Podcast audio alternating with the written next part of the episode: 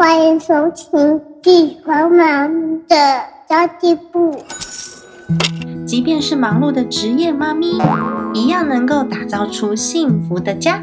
从育儿、财务知识到自我成长，我们都要样样精通。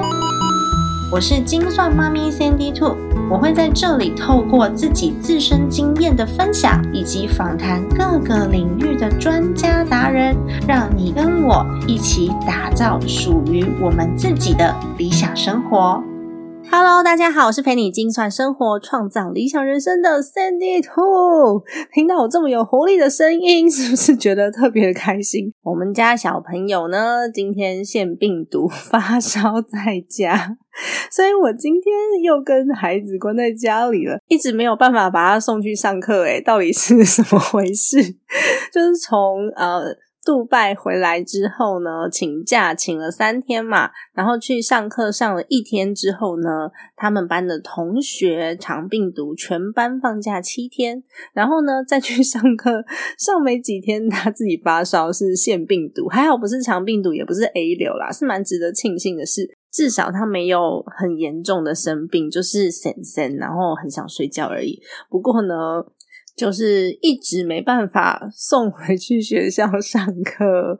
Oh my god！就还好，有时候很庆幸，就自己的工作类型是时间上面比较弹性的，至少我可以调整我的工作进度，慢一点没关系，这样我还可以陪着小孩啦。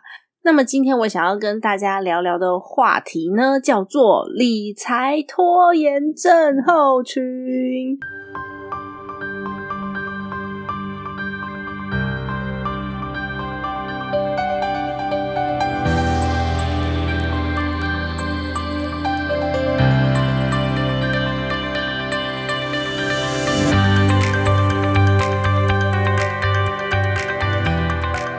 我真的觉得很多事情你现在不做，将来也不会做，然后就一直不做，就一直不会变好。但是蛮多人还是宁可抱怨，然后就还是不做的，它就会影响到我们将来可能十年、二十年、三十年后哦。前几天呢，我跟很久很久没有见面的朋友一起带小朋友出去玩，那因为很久没有碰面了嘛，我们就在那边分享大家的近况。然后我朋友就分享完他自己的故事之后呢。我对他妈妈真的是完全的佩服。我前几天在 Facebook 上面曾经有分享过，因为我一直以来都知道我朋友家是开店做生意的，就仅此而已，就是开店做生意，然后有一些员工，不是很大规模，但是我完全看不出来他有什么特别惊人的财富。那我们就有聊到理财嘛，因为我也跟他在聊说，哎，我最近看的一些投资标的啊什么的。那他就跟我分享了他最近的一些呃收入还有投资。他分享到他现在的工作，然后还有他有在收租。我想说，哇塞！哎呦，也是一个达人呢！我要赶快来请教一下你的投资心得。结果听完他的故事之后，他完全没有投资心得，因为那投资是他妈妈小时候做的，就三十五年前的时候做的。然后他们小朋友每一个人名下都有好几间房子可以收租。说小朋友其实也不小了啦，大概都四十岁，就是我的朋友嘛，四十岁左右。但是他妈妈呢？为什么我说好几间？是因为他妈妈都会把它做成，比如说隔套出租，或者是做成上下商业空间，然后多多元的利用。觉得哇，好酷哦！所以他们不只是一份租金，他有可能是一间房子，可是就有个呃四五份租金。然后呢，有一个小空间，他妈妈就把它拿来放那个投币式洗衣机。我觉得哇，好强哦！我真的是瞠目结舌四个字来形容。哎，我不知道我成语有没有念错，应该没有啦。即便只是做小生意而已，它也可以翻转一个家庭的财务现况，很厉害。然后我朋友就说啊，就他们家虽然说开一个小小的店面，但是他妈妈在三十五年前，就是他们家只有一间房子的时候，他就把那一间房子。贷款出来，然后呢，再拿这个贷款去买第二间房子。然后贷款还的差不多之后呢，他妈妈又再去买第三间。那其中有几间房是隔套出租，然后有几间房是商业用，然后有几间房可能是后来才买的。然后他就是买在捷运站的附近，就是比较小一点点的套房类型，大概十五平左右的那种小套房。哇，我真的觉得超级厉害耶！因为他妈妈买的时候呢，他是说从三十五年前开始买，就一直一路买买买买买，然后就是先贷款差不多，就是买第二间，然后再贷出来，再买第三间，然后再隔套出租。好厉害！因为三十五年前的确可以这么做，为什么呢？因为当时的房价允许啊。虽然说那个时候的贷款利率很高，但是因为他的房价总价不高，所以他们如果是做做小生意，只要现金流的状况是很好的，他付得起的，他就有办法这样做。但是数学一定要很好，因为如果算一个现金流卡住的话，那就还蛮危险的。但是因为呢，如果你是开店做生意的，每天都有流水进来，所以。他能不能还得起那些贷款？其实他是知道的。那他也不会乱买东西。他就说他妈妈也不会乱买东西。他一直都觉得他们家只是做小生意而已。一直到他长很大了，他才发现他们家有很多间房子，然后每个家人现在名下都有房子。接着他又讲了一个我觉得非常非常非常敬佩的话。我觉得只要是妈妈，你一定都要学起来。他说啊，他从小就知道他们家是做做小生意的。长大才知道有很多房子，我刚刚有讲嘛，对不对？不过呢，他妈妈从来没有让他们知道他们家有那么多钱。他每天都还是很勤奋工作，即便他已经有非常多的被动收入了。我真的不得不佩服这位妈妈的勇气。第一个是勇气，因为三十几年前要贷款，那个那个利率，很多人是不敢贷的。哦，那还有他的眼光，就是他知道要怎么做。有相关的知识啦，因为其实当年是真的很多人是没有相关知识的，他顶多就是呃为了自产，然后去买一两间房，不会像妈妈这样操作。那当年的这个房价跟他们家的现金流状况是允许的，所以呢，我们在现在这个年代想要这样操作，几乎是不可能。第一是法规有改，再来是现在的房价，可能你要十倍以上的资金才有办法用同样的方式在操作。但是当时他的妈妈就有去学习投资啊，他并且呢很用功的去了解怎么样去计算他们家的现金流量，然后很用功的去了解他们到底有什么样子的风险。所以他们家其实蛮多间房子的贷款都是已经还完的了。但我觉得这就是用钱的差别。同样一笔钱哦，大家有可能就是开店做做小生意，大部分人就赚到钱之后就拿去存在银行。那当年呢，也有人去买六合彩，也有人去炒股票、炒短线的，那也有人去融资做一些比较危险的操作的，那也有人是选择全部都放在储蓄险里面的，那也有人选择去做其他的生意。当然，当年。也有人是因为买了很好的股票，然后一直放在那边就赚大钱。例如三十几年前的台积电，有可能会因此赚到钱。不过，我觉得大部分的人应该家里面如果是做做小生意的，应该都是存在银行，然后就不管它，家里面有钱花就可以了。所以那一笔钱就会一直放在银行，然后它会被通货膨胀吃掉，也不会为它有带来更多的资产增值。同样一笔钱。你有没有知识？你有没有去学习？把它放在哪里？不同的选择都会有不同的结果。所以，为什么我们薪资所得相同的人，到最后可能会过不同的生活？就是因为花钱的方式不一样。那人家的妈妈当年就有勇气这么做了。那我们是不是也要当那个二三十年后别人称赞我们的妈妈，想说哇，你妈妈好厉害哦，怎么几十年前就知道要这么做啊？我超感谢我妈的智慧，然后把钱花在对的地方，成果不一样了。所以现在就开始学习跟累积，非常非常非常重要。那另外一个大重点是我这个朋友啊，他是到他已经成人了，然后个性啊都稳定成熟了。妈妈才让他知道他名下有这么多资产的，他才知道原来家里有钱。我觉得这点很值得赞赏诶，因为如果小时候就让小朋友过非常优渥的生活，然后宠着他们的话，我觉得孩子的个性不会像我朋友现在这样，他还是非常努力工作，然后他还是非常有目标，为自己去打拼，然后也不会是那种很懒惰的个性，完全不会。你在他身上看不出来有钱人的气质。就完全不是宠出来的那一种人。妈妈并没有因为多了很多被动收入，她就不工作、不做生意，然后每天就买名牌，然后呃买好车，没有，反而是很低调，维持原本的生活。不过他妈妈有一点蛮厉害的，就是他妈妈呃花大钱的大概就是继续自产，继续买房子，以及呢在小朋友的教育上面，他是有花大钱的。因此呢，我我这个朋友的确，他现在也是很勤奋，用双手自己工作的人。只是呢，他可以选择他想要做的事情，因为他有房子收租嘛，被动收入嘛。那这个故事告诉我们什么？这个故事告诉我们，理财千万不要拖延症。大家都说投资理财最好的时间点是十年前，那投资理财第二好的时间点就是现在。但是还是很多人拖拖拉拉，不知道在犹豫些什么。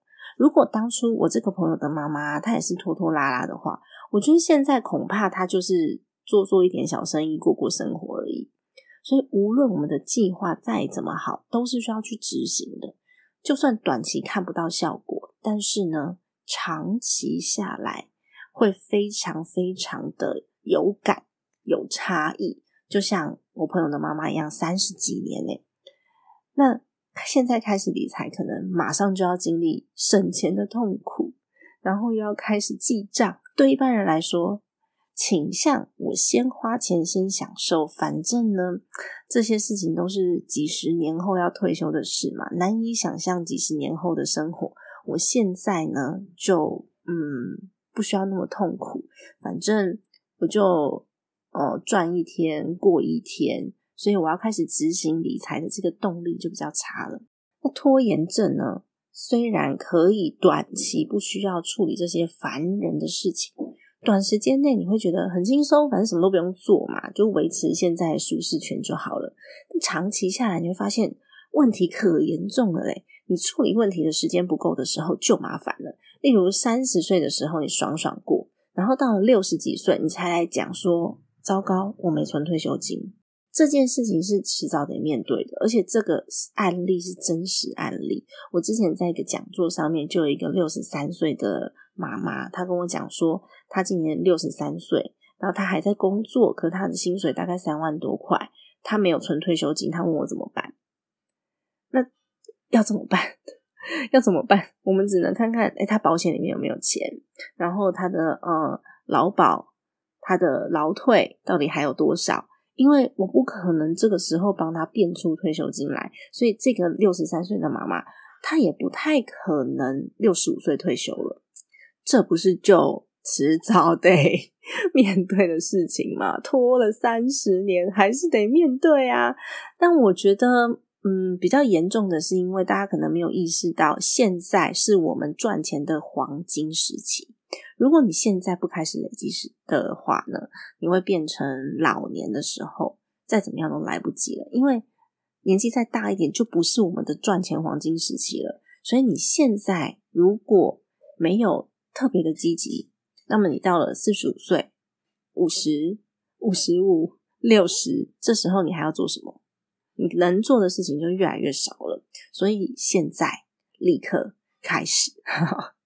刚刚也在讲啊，就是复利累积很可怕。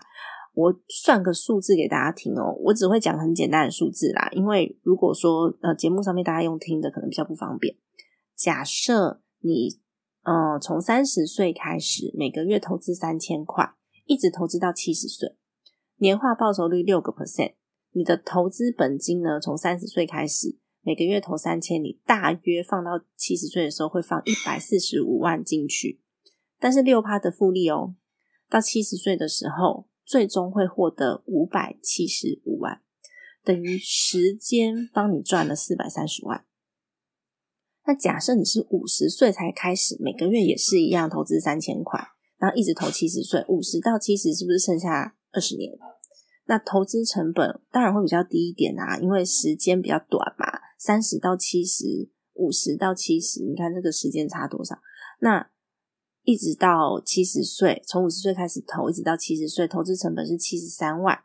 那复利也是一样六趴，最终的获利是一百三十七万，时间帮你赚了六十四万。那从三十岁开始，时间帮你赚四百三十万，从五十岁开始，时间帮你赚六十四万。这数字超级血淋淋的。那这个数字是我上网去找那个复利计算机算的，大家也可以上网去复算一下。但我觉得应该会差不多，因为我就是用软体算出来的。因为我数学也不好，要善用工具，善用工具。OK，那么理财其实也不是投资那么简单而已，不是说啊，我就是啊三千块，然后放到大家说的什么零零五零零零八七八里面就可以，不是，不是这么简单的。我们还要先整账，先改变消费习惯，然后先管理预算。管理收支、管控支出，有意识的花钱，这样你才会可以在最短的时间内早一点去累积到你的财富，然后让自己不要过得那么辛苦。如果迟迟不开始的话，我不知道大家的原因是什么，但我真的想不到迟迟不开始到底有什么样子的理由。除了现金流已经很高，高到完全不需要理财的族群，然后就会一直有现金进来，他只需要节税，他不需要省钱的这个族群以外。我找不到任何不开始的原因，所以我们应该要好好解决一下理财拖延症到底是怎么一回事。我认为有几个原因哦。原因一，对自己的信心不够，你会认为自己赚的不够多，所以理财没有意义。但事实上，赚不够多的人才更要计算自己每一分消费的必要性。赚的够多的人的话，他就是找人家节税啊。那赚的不够多，我们就要去计算自己的消费的这个效率，去找出理财的漏洞。所以呢，不要对自己没信心，觉得赚不够多就不用理财。从最简单的事情开始做，放下过高的期待，把自己的紧急预备金给准备好，先进入记账的流程。因为记账，它最主要是要给我们很实际的资讯，你才知道要怎么去调整。虽然记账这件事情没有办法快速解决即刻现金流，但是对于呃自己的账务未来要怎么样去规划，它有实际的资讯，我们才能够去做出自己可以执行的策略嘛。所以呢，增加财务知识很重要。增加财务知识，在这个过程当中就不会因为错误的财务决策再次的衍生出更多的问题。那嗯，第二个原因，我觉得可能是你觉得太累太无聊了，然后就拖拖拖拖拉拉拉拉拖拖拉拉，时间就过了。那一般人在刚开始工作的前十年，其实真的就是负担比较少，因为单身又没有小孩。那你一直拖拖拖拖拖拖，然后完全不去思考要不要理财这件事，因为想说啊，反正距离退休还那么久，我现在生活过得也不错啊。那到你成家之后呢，开始上有呃上有 长辈，下有小，有长辈要奉养，有子女要读书，然后呢，你就会发现更难存到钱。一开始只是拖着拖着拖着。然后拖到中年之后，变成 经济压力变大了，你变成经济的主要来源，所以呢，就真的没有多少钱可以存，尤其是薪资又没有跟着往上涨的时候，你的能力没有增加，薪资没有往上涨，然后消费又增加了。还有一种人是能力被市场淘汰的，所以他的薪资不但没有往上涨，还会在中年的时候突然间失业或者找不到工作。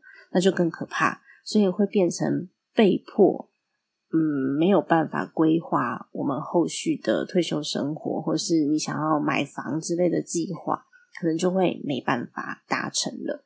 所以，如果你觉得太累、太无聊的话，想想那个严重性吧，让自己稍微害怕一点点哦，积极一点点，理财跟赚钱，不要觉得说啊，反正现在有薪水啊，过一天算一天呐，没关系。等到五十岁。以上，那真的会很可怕，你就知道没得选择。要是真的失业的时候，会很恐慌哦。那么，嗯，第三个原因，我觉得应该是觉得面对自己真实的财务很可怕，所以不想面对。明明没钱，但是呢，觉得很节制，不花钱，不能随意买东西，很痛苦。还要理财，还要省钱，平常都已经这么累了，就更不可能了。不想要嘛？那如果说你身上是有一些负债的，你会觉得说啊，反正现在也就这样啊，未来再说喽。然后就债务不去管它，就发现这个债务好像越来越严重。要准备退休金，好像还几十年的时间。反正我是不是有可能突然有一天中乐透，然后就暴富，我就有退休金了？真的啦！如果说我们没有长期的规划的话，会因为时间太短，你就没办法去累积。就像我刚刚讲的，六十三岁的妈妈，然后她没有准备她的退休金，可她已经六十三了，现在才开始讲，剩下两年了，而且目前的薪水三万多块，我真的觉得稍微难了一点。她的确得延后自己的退休时间。那第四个原因，我猜可能是你身边的人告诉你投资很危险，或是你曾经有过失败的经验，所以呢，你会觉得有一点可怕。我认为，如果是这一点的话呢，你真的要好好的去增加你的知识，去看书啊，学习啊，去找一些正派的投资方法。哦，也可以听我的 podcast 啦，然后也可以参加 Mon Power 的课程，看书学习，甚至呢，我们常常会有读书会或是新书的分享，我觉得都是吸收正派。投资资讯的方式，因为我们不喜欢投机取巧。那你要找这样这样子的团体，因为我知道有很多的团体是是属于投机取巧或是诈骗的。如果说你想要知道怎么去分别诈骗的话，我的第一本书《家计力》里面有像这样子的篇章，然后我的 podcast 也有两集在讲关于如何辨识投资诈骗，大家都可以去参考哦。千万不要想说啊，反正我现在好累，我有空再说，有空再说。我一开始举例我朋友妈妈的例子，就是三十五年前，他就学了，所以我们现在几岁了？我朋友的妈妈那时候几岁？因为我们都是在四十左右嘛，所以就是我朋友大概在五岁的时候，我们已经玩了很多年了。那你还想要拖到什么时候呢？很多事情都是本来想要想着想着想着，然后后来就什么都没做了，超级超级可惜。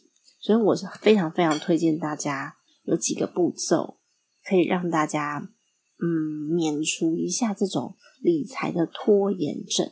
第一点就是现在就开始学习，只要愿意学，我们都有机会成为那个改变家庭一辈子的妈妈。但是我们必须从基础开始，你不要想说我可以不打地基，然后跟了一个什么老师就一飞冲天，不打地基直接盖高楼。很难，而且非常非常容易，楼就倒了。所以这一次呢，我们 Mon Power 妈妈商学院搭配了我的新书《增值力》的出版，我们就顺势推出一个六十天存款成长计划。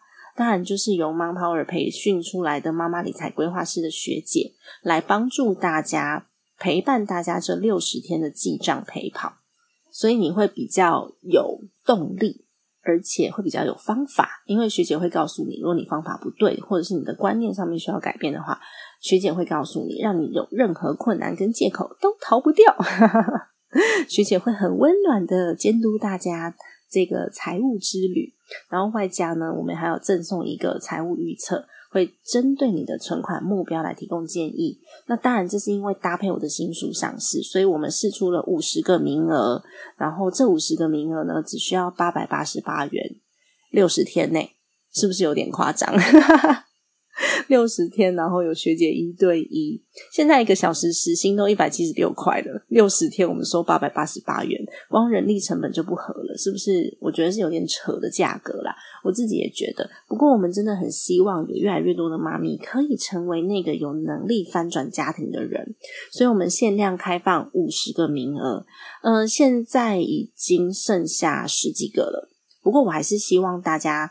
如果说你要报名的话，可以踊跃报名。那如果说我们消化不完这样这么多的量，因为学姐的时间有限，我们消化不完这么多的量的话呢，我们会在下一个梯次，就是六十天之后再开放一次 六十天，最多最多就是这样子了。因为八百八十八元，我们真的没有办法长期都做这样子的价格去消耗学姐们的时间，因为他们必须要。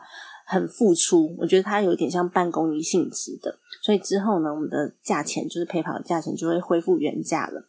那大家可以去看看。那我会把资讯放在资讯栏位，如果大家要参考的话。不过因为它就是一个很亲民的入门价格，基本上我刚刚讲嘛，时薪一百七十六块，然后他要赔六十天，只有八百八十八块，还送一个财务预测，我觉得真的蛮扯的。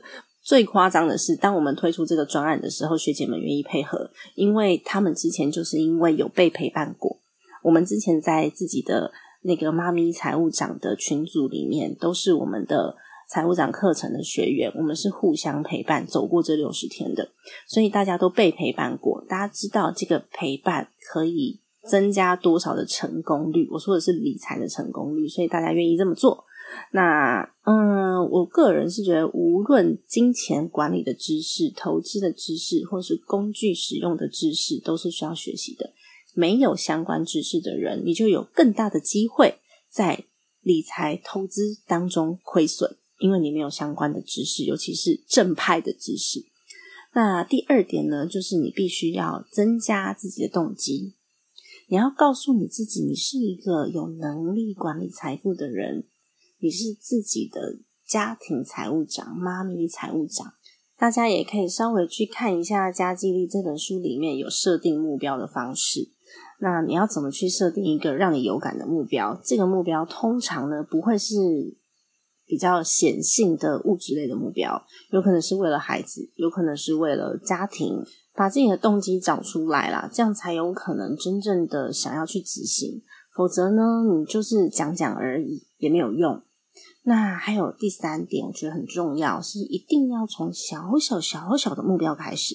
有时候我们就是想要一步登天，所以做了一个很大的目标，然后你就觉得目标太远了，我达不成。达不成之后呢，我就不想做了，我觉得好累哦，距离这目标这么远，我要什么时候才做得到啊？小成功从小门槛开始，先开始再说。你可以建立多简单的目标，你知道吗？例如，我今天的目标是。花二十分钟把银行的余额存款给写下来，那你是不是把所有的 App 全部打开，然后把余额抄下来，你的目标就完成了？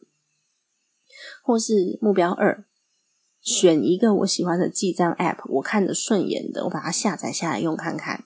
哎，我们目标又完成了。那目标三，每天上我们 Manpower 的陪跑群组去打卡，那打卡是不是就有人监督你？然后你就会做了。那目标又完成了，对吧？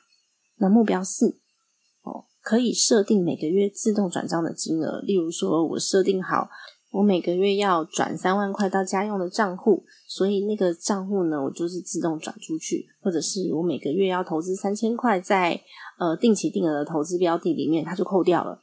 设定好，只是设定而已哦。这些都是小小小小的目标，一次完成一点，不知不觉你就不小心做完了。哦，那么第四点呢，就是找到很简单的执行方式。像我刚刚讲的啊，设定自动转账的功能简不简单？养成习惯很难，但是如果呢，你把它变成自动化就不难了。定期定额的投资自动转账，然后呢，嗯，自动转账到日常花用的账户，自动转账到紧急预备金账户等等。你可以先把钱预留起来，它不在你的账户里面，你就不会不小心把它花掉，因为它已经被你扣掉了。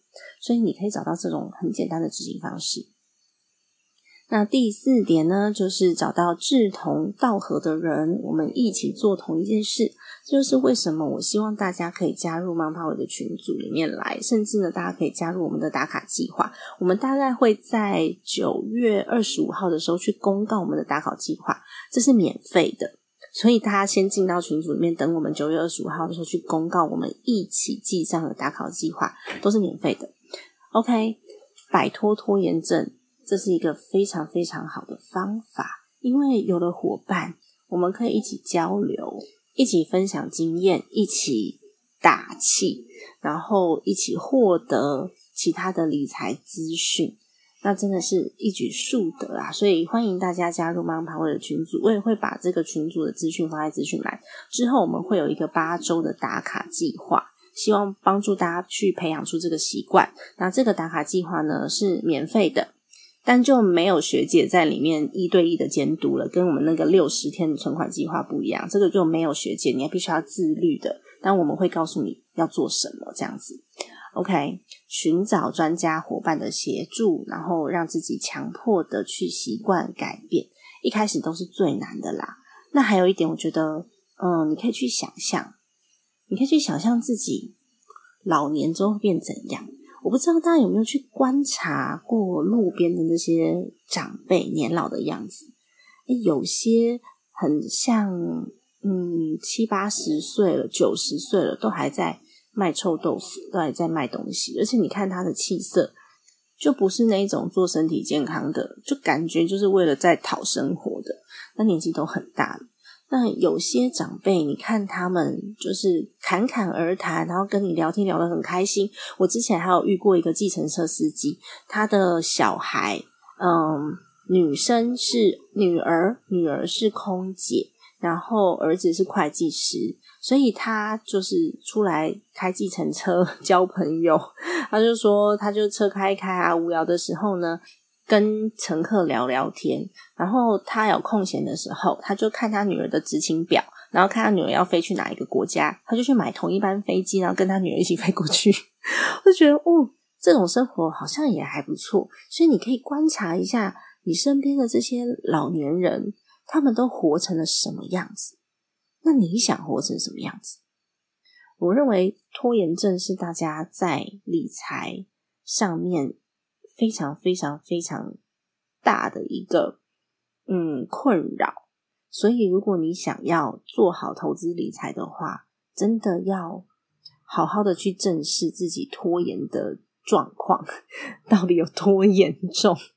它会让你不愿意主动学习，不愿意主动改变。不愿意主动做功课，然后呢，想要不劳而获，然后会嗯，别人说什么你就听什么，然后很多很多很多的借口，明明自己是有机会去达到的，但是呢，你不找方法找借口，这是一个非常显而易见的。呃，草率又失败的人生，所以大家千万不要去过这样子的人生。我们都要又主动又积极，然后去学习、吸收资讯，不然到最后啊，就会好像自己什么事情都没做成，然后一辈子就这样过了。我绝对不想要过这种人生。我最近都在讲啊，我不是在玩，就是在工作，要不就是一边工作一边玩。因为那是我想要活成的样子。我希望我可能玩到七十岁，我都还是跟孙子，那时候应该有孙子了吧？跟孙子一起玩。我不想要成为一个一事无成，然后整天在那边自怨自哀，然后又自我否定的人。所以，如果拖延症是问题的话，我以上举的这几点啊，大家去好好思考一下，有哪一点是可以帮助到你去克服这个拖延症的？但因为我自己的。嗯，理财入门课现在有四百多个学员，那大概有三百多位有加入那个赖群组课后讨论的赖群组。那我就发现，嗯，有很多时候啊，我们真的要好好的去克服像这样的问题，因为还是不少人告诉我没时间，没时间。那我可以体谅大家带小孩没有时间，因为我自己也是。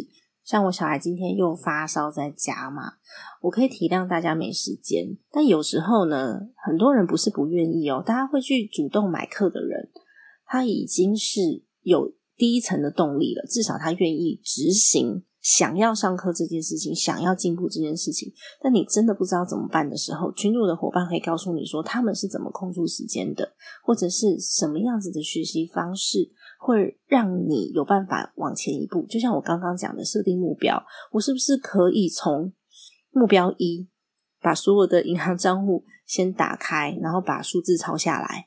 其实这样子的小目标就已经是阶段性任务达成了。你如果改变一下这样子的思维，然后在大家一起群起的氛围里面，就真的有机会做出改变。那一点点改变很小，没关系。哎，有时候真的强迫自己。要去转念的时候是蛮辛苦的，不过你现在不做，将来就不会好哦。你想要活成什么样子的长辈？我们现在就可以好好开始思考自己现在的所作所为，会让我们变成什么样子的老人？然后我们就会稍微有一些动力去执行了。那么今天的节目就先到这边结束喽。然后希望大家呢可以为这个节目来打一个五星好评。虽然说我这集有点像恐吓大家，不过还是希望大家可以给我一个五星好评，然后让这个节目呢有机会持续被推播。因为现在真的非常非常多优质的节目在这个市场上面，大家的选择变多了，所以呢，我更需要大家愿意。动个手指头来支持，然后点一下五星好评跟订阅，然后让这个节目可以持续在市场上面活跃着，我才有机会被大家看见，然后去执行我。